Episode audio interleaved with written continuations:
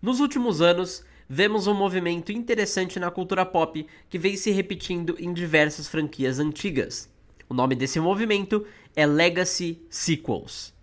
Esse fenômeno é definido por franquias antigas retornando com filmes que seguem a mesma linha do tempo vários anos depois do original ou do último. Ou seja, um clássico conflito de gerações, a velha versus a nova. E temos vários exemplos disso, alguns bons e outros nem tanto. E é exatamente isso que estamos aqui para ver hoje, para entender da onde vem esse tipo de filme e o que fazem eles serem bons ou ruins. Então roda a vinheta. Great Scott. No, God, please, no! Bond. James Bond. I'm not fucking leaving! Wait for it.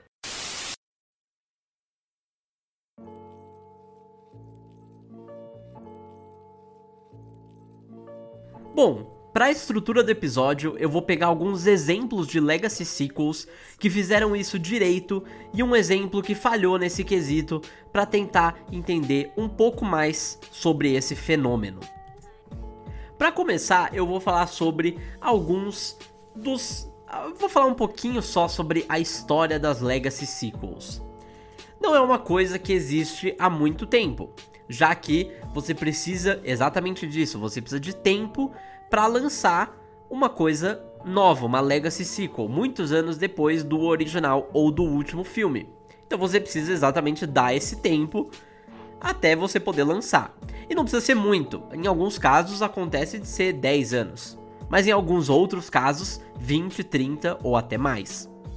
Então, estudos dizem que o primeiro. Na verdade, foi uma pesquisa minha, mas enfim. Estudos dizem que o primeiro filme que realmente tentou trazer uma franquia para uma nova geração foi Star Trek Generations, em 1994.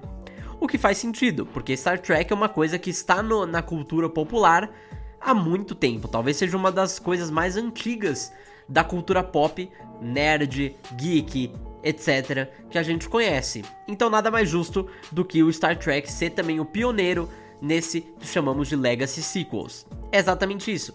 Um, alguns atores que trabalharam naquilo voltam e tratam de trazer Star Trek para a nova geração. E sabe o mais engraçado disso? Não foi a única vez que Star Trek virou uma Legacy Sequel, porque depois ele teve também mais histórias sendo contadas já nos anos 2000, 2010, por aí. Então é interessante você ver que uma, um fenômeno tão grande quanto Star Trek vivendo por várias e várias gerações, é, se renovando a cada geração. Bem interessante, com o J.J. Abrams e tudo mais. Bem legal isso. Que depois, inclusive, o J.J. Abrams foi fazer Star Wars, que é outra Legacy Sequel que eu vou falar aqui também. E assim, tem vários jeitos de você fazer uma Legacy Sequel. Você pode pegar algumas que usam o mesmo cenário, mas são histórias diferentes, que é o caso de Mad Max, aquele de 2015, ou Tron: O Legado. O Tron: O Legado ele tem algumas dessas, mas eu vou falar principalmente de Mad Max, que você pega, ele não tem tantas conexões assim com o, o filme, os filmes antigos, né? Mad Max 1, 2 e 3. Então ele pega e cria uma história nova, aquele filme lá de 2015, que é um ótimo filme de ação, com o Tom Hardy, uma loucura aquele filme, é muito, muito bom. E tá aí exatamente como esse exemplo de um filme que ele usa o mesmo cenário, claro, aquele mundo pós-apocalíptico, aquele deserto, aqueles carros, tem tudo ali. Você sabe que é um filme de Mad Max, mas o Mel Gibson, por exemplo, ele não volta, pelo menos até onde eu lembro, ele não volta pra participar desse filme para passar o bastão, que também é uma coisa que eu vou falar mais para frente. Então é interessante você ver isso nesse caso desses filmes que usam o mesmo cenário. Você também pode ver em alguns casos uma franquia que pega o mesmo personagem lá de trás, o personagem principal que era ou alguns personagens principais e os secundários, enfim, e faz ele numa Legacy Sequel ser o foco da história. O caso mais recente deles é Top Gun Maverick, que é uma Legacy Sequel, já que se passa 35 mais ou menos anos depois do primeiro Top Gun. E o que que ele faz? 35 não, 32, por aí, enfim. E aí ele pega o Maverick, o personagem interpretado pelo Tom Cruise, e ainda coloca ele como personagem principal na história. Então são dois filmes de Top Gun com o Maverick sendo o principal da história, 30 anos um entre o outro, mas ele ainda é o personagem principal da história. Claro que o elenco de suporte mudou, algumas participações especiais acontecem, mas ele é o foco principal da história ainda. E isso é muito interessante também, porque você consegue aproveitar e desenvolver o personagem, mostrar como ele estava antes, como ele está agora, o que, que mudou, ainda fazendo umas referências, uma nostalgia, umas piadas que funcionam, mas principalmente você consegue fazer ver essa passagem de tempo, ver como isso impactou o personagem, e eu acho que principalmente em Top Gun isso é muito, muito bem feito. Então é um jeito muito interessante também de fazer uma Legacy Sequel. Outro exemplo que acontece também é o filme Bad Boys para Sempre, que se passa, se eu não me engano, uns 20, mais ou menos, de 15 a 20 anos, por aí, margem de erro, entre o segundo e o terceiro, e ele ainda coloca o personagem do do Will Smith e do Martin Lawrence como sendo os principais detetives e os principais agentes que participam daquele filme. Mais uma vez, acontece de alguns personagens voltarem, alguns até morrem, inclusive, como parte do plot do filme mas o Will Smith e o Martin Lawrence ainda são o foco principal da história, já que o filme, obviamente, é sobre os Bad Boys, né? Tá no nome do título e eles são os Bad Boys e não tem o que fazer sobre isso. A mesma coisa de Top Gun, eu acho que aqui acontece, que é você pegar é, esses personagens e você adicionar alguns personagens que voltam, outros que são secundários, é, que fazem parte dessa geração nova que nesse filme tem até o plot de ter armas e tecnologia e muito mais coisa que não tinha naquela época. Óbvio, muito por conta da passagem de tempo. E aí acaba sendo interessante também você ver esse choque de geração. Tem várias piadas sobre isso, que os dois estão velhos, enfim. Acontece. E por fim, outro exemplo aqui é o Matrix 4, que se passa também vários anos depois do Matrix 3 e continua a história do Neo, sendo ele o principal ainda, né, desde o primeiro filme de Matrix, é o Keanu Reeves que é o principal e nesse filme ele também faz isso. Óbvio, novos elementos também são introduzidos, alguns personagens também voltam, é a mesma coisa que eu falei nos outros, mas o foco ainda é o Neo. Outro jeito de fazer uma Legacy Sequel que também é muito interessante é você introduzir novos personagens principais e deixando os antigos como personagens secundários. Você consegue ver isso em filmes que nem eu falei já, que o J.J. Abrams ajudou a revitalizar Star Trek nos anos 2000, 2010, e agora J.J. Abrams estaria de volta para fazer uma Legacy trilogia, né? Não é só uma, um filme, um Legacy sequel, e sim três. Que são, obviamente o J.J. Abrams né, não tava no 8, mas enfim. Enfim, Star Wars episódio 7 até o episódio 9. Despertar da Força, Os Últimos Jedi e Ascensão Skywalker. O J.J. Abrams, como eu falei, dirigiu dois desses filmes, o 7 e o 9, e o 8 ficou por conta do Ryan Johnson.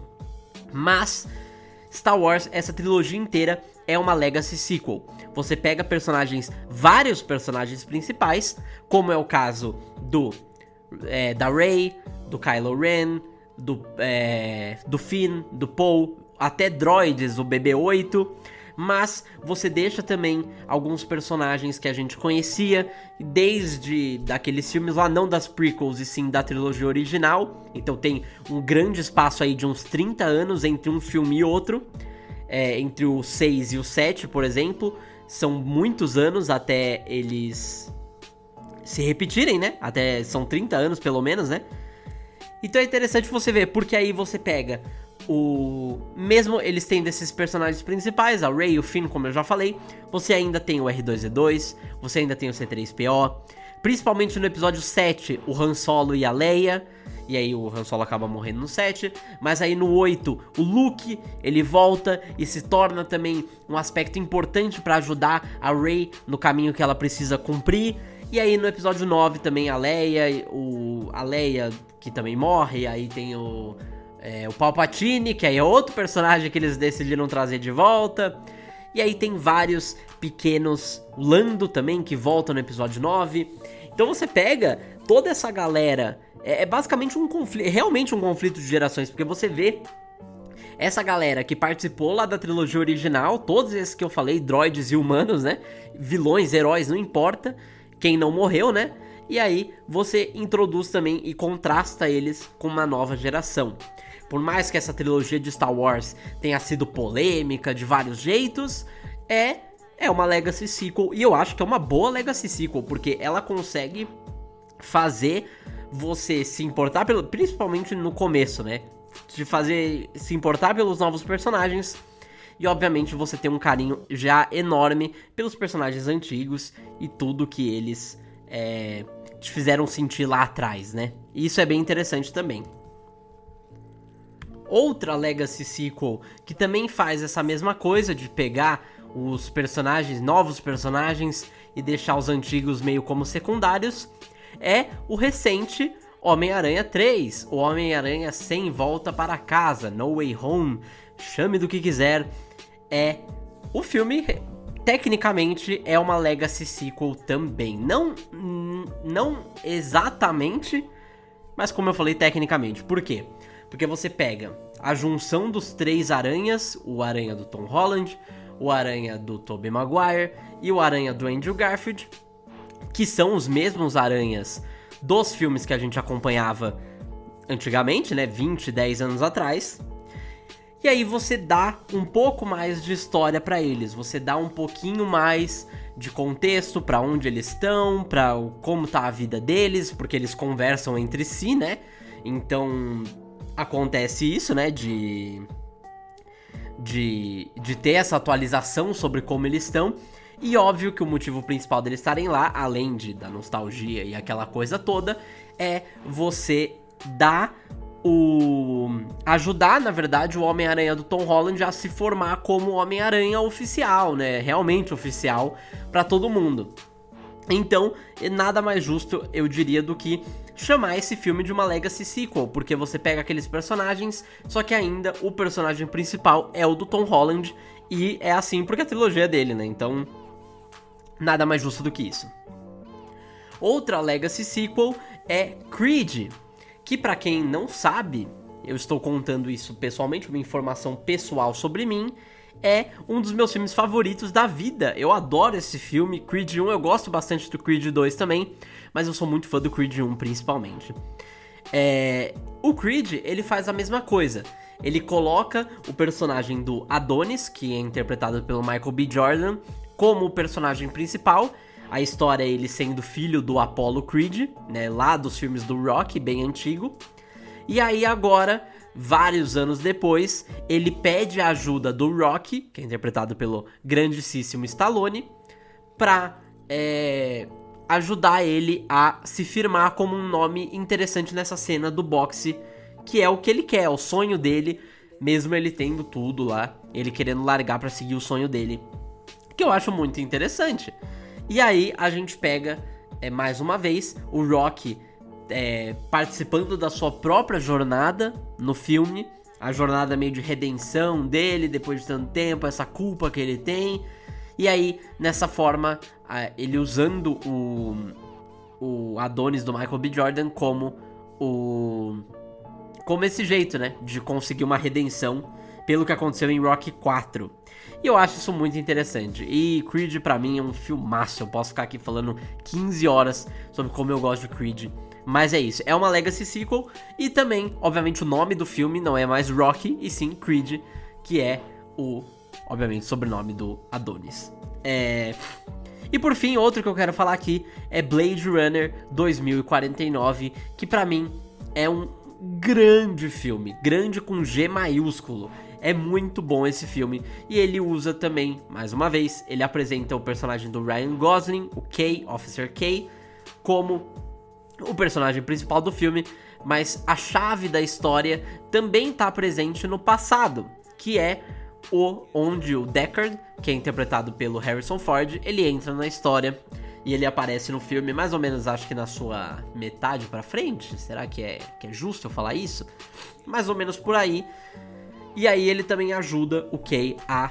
E eles dois se ajudam, né? Porque o final, ele também é um final pro Deckard. E eu acho isso muito interessante porque ele continua aprofundando essa história e principalmente continua aprofundando nessa questão de será que o Deckard ele também é um replicante ou ele é um ser humano? E eu tenho minha opinião sobre isso, talvez eu fale em outro episódio. Agora eu tô te deixando curioso para você pensar sobre isso também e principalmente pensar no que, que eu acho sobre isso. Fica aí a questão. Brincadeira. Mas talvez eu fale isso porque Blade Runner para mim também, o 2049, ele é um exemplo de um filme que eu não, eu não entendo por que esse filme foi mal na bilheteria. Porque ele foi, para quem não sabe, esse filme foi mal na bilheteria. Só que depois ele conseguiu meio que um. É, um aspecto de cult. Não, não sei se é cult, mas é, é meio isso, sabe? Ele conseguiu uma fama depois que ele saiu do cinema, depois que ele fracassou na bilheteria. Porque para mim, assim, é, é, dirigido pelo Villeneuve, que é um dos meus diretores favoritos. Tem o Ryan Gosling, que eu gosto pra caramba. Continua a história do Blade Runner, que é um filme que eu gosto pra caramba. Eu não entendo porque esse filme falhou. Ele, ele tem visuais, CGI impecáveis. A história é, é, é clássica Blade Runner, ela é meio triste, melancólica.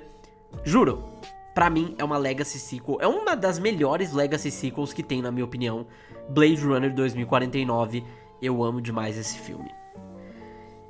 Outra coisa muito interessante também que a gente pode ver que as Legacy Sequels elas podem fazer é você fazer um grande, você usar o filme para fazer um grande estudo de personagem. Ele pega um pouquinho do que eu falei antes, que ele pega o personagem principal e deixa ele ainda sendo o foco da história, só que ele usa também esse fenômeno da Legacy Sequel com a passagem do tempo pra gente entender um pouco mais sobre cada personagem. E aí eu tenho alguns exemplos. Um deles eu já falei, o Top Gun, que é o personagem do Tom Cruise, o Maverick. Ele passa por toda uma jornada de luto e tudo isso, que é muito interessante também de acompanhar. E outros personagens também, é, outros filmes na verdade, são Logan, que é. Eu acho que pode ser chamado uma Legacy Sequel, porque foi lançado talvez pouco tempo depois do último filme do X-Men que apareceu o Wolverine. Mas ele ainda serve porque existe essa passagem de tempo, existe tudo isso. E aí é uma jornada do Logan, que é esse filme é um dos melhores filmes de super-heróis dos últimos anos. E aí passa por todo o estudo de personagem. Obviamente eu não vou falar porque para não dar spoiler também, porque eu acho que esse filme é muito bom. É pra, pra eu simplesmente estar falando aqui tudo que acontece, eu, eu acho que você merece. Se você é fã de super-heróis, eu sei que acontece isso em alguns casos. A galera é fã de super-heróis, só que assiste, acaba focando só no MCU, não acaba assistindo outras coisas, tipo Deadpool, X-Men. Mesmo que alguns desses filmes não sejam tão bons assim, eu acho que é, eu acho que vale a pena ser assistido também por, por causa desses filmes, por causa dessas obras-primas, que é o caso de Logan, por exemplo. E outra, só que não é um filme, é uma série, é Cobra Kai, que eu já falei aqui no meu podcast também, que para mim o nome do, do podcast é exatamente isso, como ser uma sequência perfeita. Cobra Kai, ele é principalmente uma sequência dos, do primeiro filme do Karate Kid, com alguns elementos dos outros filmes, mas principalmente do primeiro. E ele se passa vários anos depois daquele filme ter acontecido. E aí ele mostra como esses personagens evoluíram, o que, que eles podem ser. E eu acho que eles mantêm ainda. Eu acho que Cobra Kai, eu falei isso no episódio também. Mas eu acho que Cobra Kai ele faz um balanço perfeito entre você fazer uma introduzir novos personagens e novas histórias e você também trabalhar os personagens que a gente já conhece. Eu acho que é um dos melhores, mesmo sendo uma série, não um filme, eu acho que ele trata muito bem isso de ser uma legacy sequel do Karate Kid. Que eu acho que, na minha opinião, é até melhor que Karate Kid. Eu acho que eu prefiro, eu tenho muito mais prazer assistindo Cobra Kai do que eu tenho assistindo grande parte dos filmes do Karate Kid. Então, para mim, é um, um, outro caso ainda. É uma sequência que ainda supera o original. E é muito interessante isso. E por fim, outra coisa que também é interessante a gente ver são, ou um outro jeito de fazer, são os personagens voltando da aposentadoria. E muitas vezes o ator também voltando da aposentadoria. Porque às vezes acontece, o ator tem vários filmes, ele passa por um momento de muita fama e aí depois ele resolve dar um descanso. E aí aparece algum projeto interessante, o personagem volta e aí o ator volta também junto numa espécie de metalinguagem maluca que é esse caso. Dois casos, o primeiro deles ainda é um filme que não, é, não foi lançado, mas é o caso do novo. É, na verdade, não. Pode ser usado de dois jeitos. Porque eu tô falando do Indiana Jones. Porque tem o Indiana Jones 4, que é um filme ruim, mas ele acontece isso também, o Harrison Ford voltando depois de muito tempo. E aí ele acaba tendo aquele momento de passagem de bastão, e eu acho interessante isso. Só que o filme não é bom. E o caso de Star Wars é a mesma coisa, mais uma vez que o Harrison Ford está aparecendo aqui, mas é um ator que também não estava muito aparecendo e aí com o Star Wars ele voltou à ativa interpretando o Han Solo. E eu acho bem interessante isso também. A mesma coisa do Creed, que eu já citei aqui também. É o caso que o Stallone também tava naqueles, né? Fazia uns filmes ali, uns filmes aqui, mas ele realmente voltou à tona por causa do Creed. E eu acho legal também.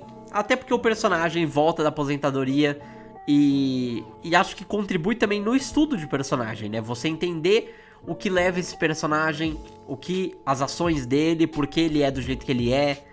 E, enfim, tudo isso é muito, muito interessante, na minha opinião. Outro aspecto também muito interessante sobre as Legacy Sequels é que, como eu já falei, eu vou passar por isso um pouco mais rápido, é que elas conseguem melhorar os filmes originais. Não só fazem filmes ótimos, como também você volta para assistir e várias coisas ficam melhores dessa vez. É o caso do Blade Runner, como eu falei, do Bad Boys, que inclusive Bad Boys 3 é o meu filme favorito dos três Bad Boys, que é o mais recente, Top Gun Maverick, que eu acho até melhor que o primeiro Top Gun, Cobra Kai, que eu acho melhor que Karate Kid. Então você parar pra pensar, a gente. É, existe um debate sobre as Legacy Sequels. E aí eu vou começar a falar um pouquinho nisso aqui, mas eu vou terminar falando em alguns exemplos que deram errado da das Legacy Sequels. Só que principalmente muita gente trata Legacy Sequels como um jeito do estúdio de trazer o personagem de volta e conseguir um dinheiro com base na nostalgia. Mas eu acho que nem sempre isso é uma. Nem sempre o, o fato das Legacy Sequels existirem é uma coisa ruim. Porque nem sempre a gente, eu já te mostrei vários exemplos aqui de Legacy Sequels que eu gosto e que são bem tratadas e que tem um tratamento legal, tem um tratamento de personagem, conseguem até ser melhores que os filmes originais. Então, talvez nem sempre seja é, simplesmente a nostalgia para ganhar dinheiro dos fãs daquela franquia. Muitas vezes isso acontece. E eu vou citar um exemplo aqui, recente, inclusive, o exemplo. Mas nem sempre é tratado de um jeito, porque nem sempre também acontece sucesso, como é o caso que eu falei de Blade Runner. O filme, ele é uma legacy sequel, ele trouxe o Harrison Ford de volta, mas ele não teve sucesso. Ele falhou no, na, na bilheteria. Óbvio que hoje em dia, como eu falei, ele tem um apreço pelo público geral, mas naquela época, quando foi lançado, não teve. Então, eu acho no mínimo interessante a gente analisar isso. Mas eu vou falar mais disso depois também. Porque outra coisa que a Legacy Sequel consegue fazer que é bem legal é fazer, uma franquia reviver por meio de uma transferência de gerações, adaptação de conceitos. Como eu falei, você pega Star Wars. Star Wars, na verdade, pode ser visto com várias Legacy Sequels, porque o próprio é, Ameaça Fantasma, o Ataque dos Clones e a Vingança do Sith, eles vieram depois, muitos anos depois, que acabou o Retorno de Jedi, o episódio 6. Então, é, é, pode dizer que Star Wars tem duas Legacy Sequels, duas Legacy trilogias, né? que vieram depois. É claro que uma é prequel, então a, real, a, a verdadeira Legacy Sequel é o episódio 7, 8 e 9.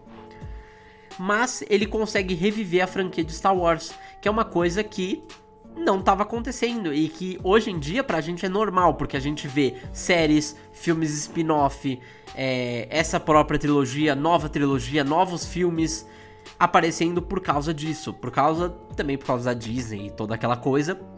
Mas ela revitalizou Star Wars para uma nova geração. E Star Wars, eu sempre vejo Star Wars como esse fenômeno de passagem de geração. É como se você tivesse os livros sagrados Jedi e você tivesse passando esses livros para os seus filhos, para pessoas que você ama, que você conhece, amigos, todo mundo que você acha que merece compartilhar isso com você. E é o caso, você vê muita gente é, que conheceu Star Wars porque o pai passou, porque o avô passou. Então é legal esse fenômeno de passagem de geração que acontece dentro do Star Wars. E eu acho que isso acontece com várias outras franquias também. Você pega Cobra Kai, por exemplo. A franquia voltou, a franquia Karate Kid voltou por causa de Cobra Kai. E agora, mesmo não tendo vários projetos, a série ainda tá rolando. Então isso é bem interessante. Mesma coisa com Creed. Creed é mais uma franquia, porque teve o primeiro filme, teve o segundo e agora vai ter o terceiro, que se eu não me engano vai lançar no ano que vem.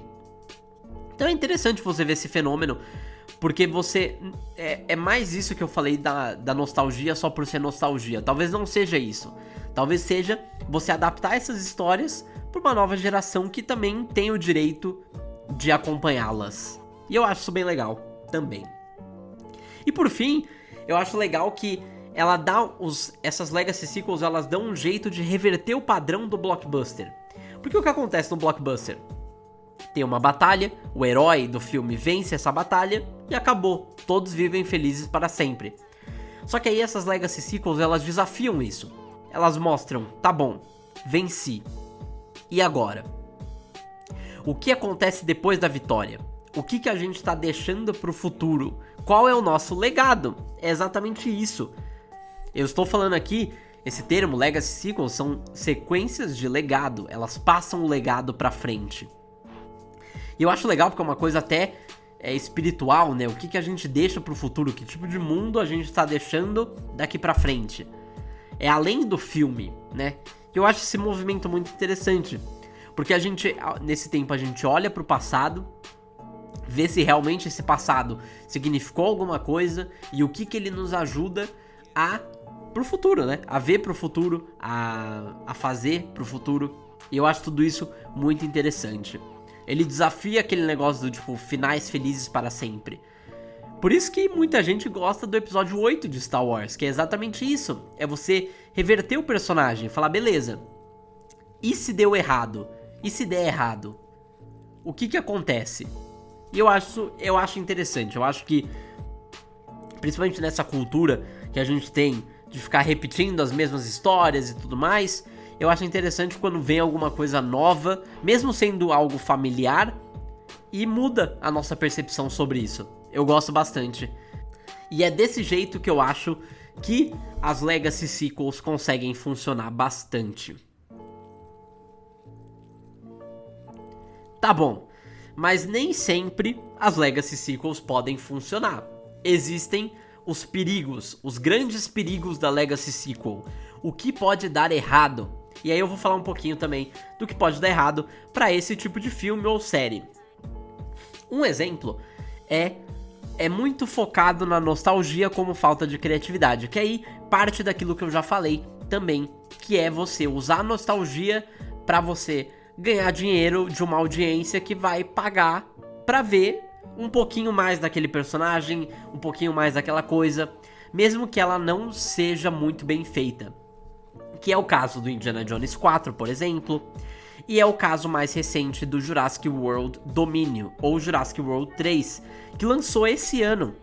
E é um dos meus filmes menos favoritos do ano, é um dos filmes que eu menos gostei de ver no ano de 2022, porque eu acho que ele usa muito desse artifício. Ele pega a nostalgia e tenta cobrir com uma história fraca, com uma história que não funciona. E aí é interessante você ver isso, mesmo sendo ruim, mas é interessante a análise, para você ver, né, que nem sempre é, é só você jogar a nostalgia e ver, ah, tá bom, aí tem isso. É, o público, qualquer coisa que eu colocar aqui, o público vai engolir. Não é o caso, não é isso que acontece. E pelo menos por enquanto o público não tem engolido esse novo Jurassic World, eu tenho certeza.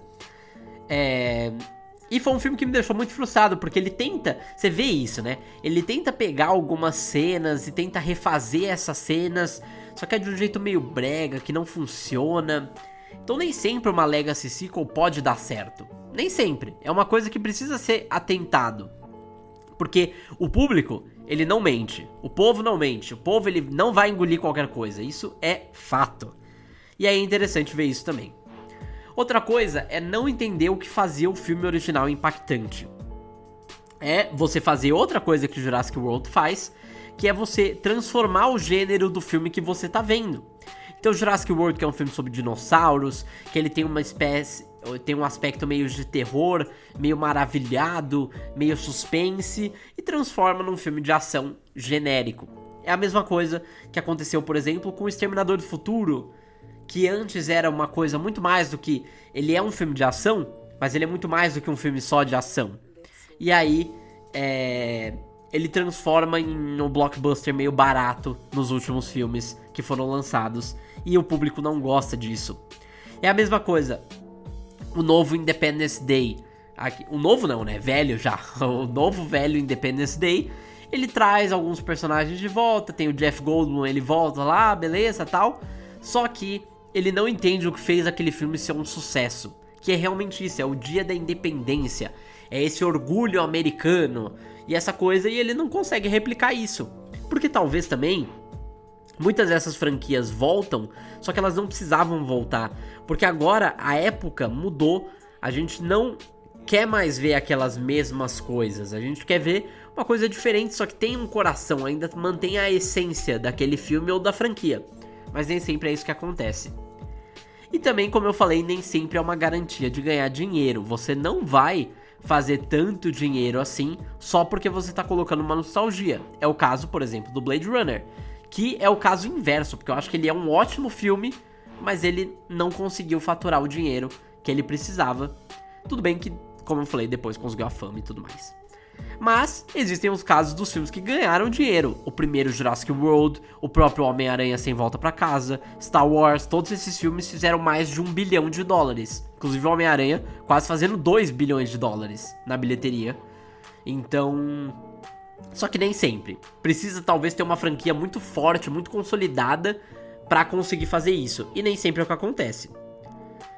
Outra coisa que também eu já falei um pouquinho aqui, mas ele acaba repetindo narrativas que já foram usadas. Algumas vezes é meio uma forma de autocrítica, só que algumas vezes é simplesmente por preguiça. A gente vê o exemplo do Star Wars 7, que aí tem mais uma. Tudo bem que não é uma estrela da morte, mas você sabe que é meio parecido. E aí o plano é meio parecido no final, você tem que atirar naquele negócio específico para explodir tudo. Creed é a mesma coisa, ele tá lá naquela jornada, só que a jornada mais importante é ele ap é aprender a perder e não só aprender a ganhar. Isso também se repete nos filmes do Rocky. O próprio Jurassic World, que eu falei já, ele fica repetindo aquelas cenas que aconteceram, para você olhar e falar: "Nossa, olha aí, que legal". Mas nem sempre é isso que acontece, né? E essa frase eu inclusive tô falando ela bastante, né? Nem sempre é isso que acontece. Mas é fato, nem sempre é isso que acontece. Só que aí quando você erra, se você faz um filme que é tão ruim, que talvez seja um fracasso de público, de audiência, de dinheiro, tudo, você consegue acabar destruindo uma franquia, dependendo do nível, que é o pelo menos até certo tempo, que é o caso do Indiana Jones. Foi um filme que eu não sei exatamente a bilheteria que ele fez, mas ele foi um fracasso tão grande de público, de audiência, de crítica, que ele matou a franquia do Indiana Jones. Não teve mais nenhum novo Indiana Jones até recentemente que foi confirmado que vai ter um novo Indiana Jones. É, o Harrison Ford vai voltar e provavelmente vai ter um novo sucessor dele para tentar fazer de novo o que foi feito no 4. Só que será que vai dar certo? Não sei. É uma pena. É realmente uma pena, porque você pega Indiana Jones 4, ele realmente não teve nada de Indiana Jones, ele enterrou a franquia. E eu acho que provavelmente é isso que vai acontecer. Eu tô falando muito cedo, mas eu acho que provavelmente é isso que vai acontecer com o Jurassic World 3. Eu acho que a franquia Jurassic ela vai ficar descansando por um bom tempo por causa desse fracasso. E aí daqui uns 10, 15 anos, alguém vai vir com uma ideia de um novo filme e aí vão fazer um novo filme para voltar às raízes daquele que era o. Ao invés de você fazer uma nova geração, você tentar fazer uma coisa meio Jurassic Park, um filme mais parecido. E aí, vamos ver o que vai dar, né? Se for bom, eu venho aqui falar. Se for ruim, eu esqueço dele. E por fim, ele acaba ficando meio previsível. Porque acontece uma coisa que quase sempre a gente acompanha, e é uma coisa que é meio usada quase perto de ser um clichê, que é a morte do personagem velho. É você ver o personagem e aí ele passar por uma coisa e aí todo mundo chorar porque aquele personagem morreu. Isso é uma coisa que é usada, já foi usado e é usado até hoje várias vezes. Em alguns casos ele consegue emocionar, mas nem sempre.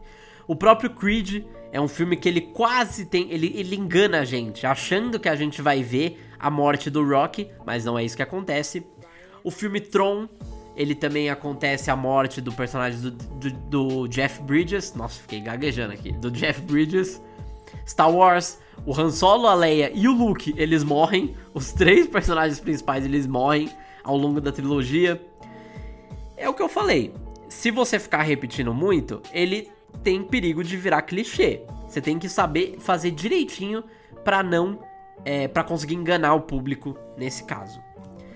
E no geral, assim, para finalizar o episódio, eu vou falar que quando eu comecei a fazer esse episódio, eu fiquei um pouco apreensivo, porque eu falei, pô, eu eu era mais da opinião desse negócio de dessas legacy sequels serem usadas só para ganhar dinheiro, só para se usar da nostalgia.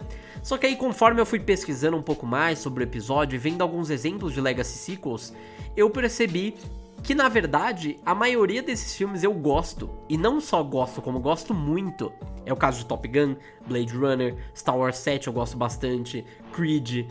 Todos esses são Homem-Aranha Sem Volta para Casa, todos esses são filmes que eu gosto muito e que são considerados Legacy Sequels. Então, claro, que tem. E, e vai ser uma resposta meio meio do muro, né? Em cima do muro, na verdade, que eu vou falar aqui. Mas tudo depende se o filme for bom. Se você conseguir trazer um arco de personagem interessante, tem que ter um motivo. É, é isso que eu quero dizer. Tem que ter um motivo para você trazer esse personagem de volta. Tem que ter um motivo para você estar tá contando mais histórias nesse mundo. Tem que ter um motivo. Porque se não tiver um motivo, não tem porquê. E o público vai perceber isso, porque o público não mente. É isso que eu tô falando para vocês aqui. O filme, ele para ser bom, ele precisa ter muito mais do que a nostalgia. A mesma coisa que eu falei ano passado do Homem-Aranha 3. Eu perguntei, eu fiz a pergunta: será que é um filme que pode dar certo? Porque tá tendo uma expectativa muito grande do público e se essa expectativa não for consertada, não for construída durante o filme? E aí eu cheguei à conclusão que é isso. O filme, ele, pra ser bom, ele precisa ter coração, ele precisa ter uma história, ele precisa ter um motivo para você estar tá assistindo aquele filme. E eu acho que na grande maioria essas Legacy Sequels conseguem fazer isso com ótimos e bons filmes. Claro que tem os seus tropeços e acontece, e realmente tem que ser cobrado quando acontecer. Mas é legal também você ver, é legal você retornar para aquele mundo, para aqueles personagens, porque vamos ser sinceros, tem alguns personagens que são muito interessantes pra gente deixar no passado. Tem alguns mundos que são muito interessantes e que valem a pena ser revisitados. E aí por isso que eu acho interessante esse fenômeno das Legacy Sequels. Mas me fala você, me fala você o que você acha. É, não esquece de seguir o Millennial Pop no Instagram, é millennial.pop. Lá você vai encontrar link pro Letterboxd, pro Twitter, pro Instagram, pro Spotify, pro Apple Podcast, para tudo que você quiser ouvir o Millennial Pop. Tá tudo lá no nosso Instagram, na nossa bio. E também comenta no post que eu vou fazer sobre esse episódio. Fala o que você acha sobre as Legacy Sequels. Você acha que são uma boa ideia? Você acha que os estúdios estão precisando muito da nostalgia para fazer o público ir pro cinema? Ou não? Me fala aí o que você acha e não esquece de seguir a gente lá então. Muito obrigado pela atenção e até a próxima. Tchau, tchau.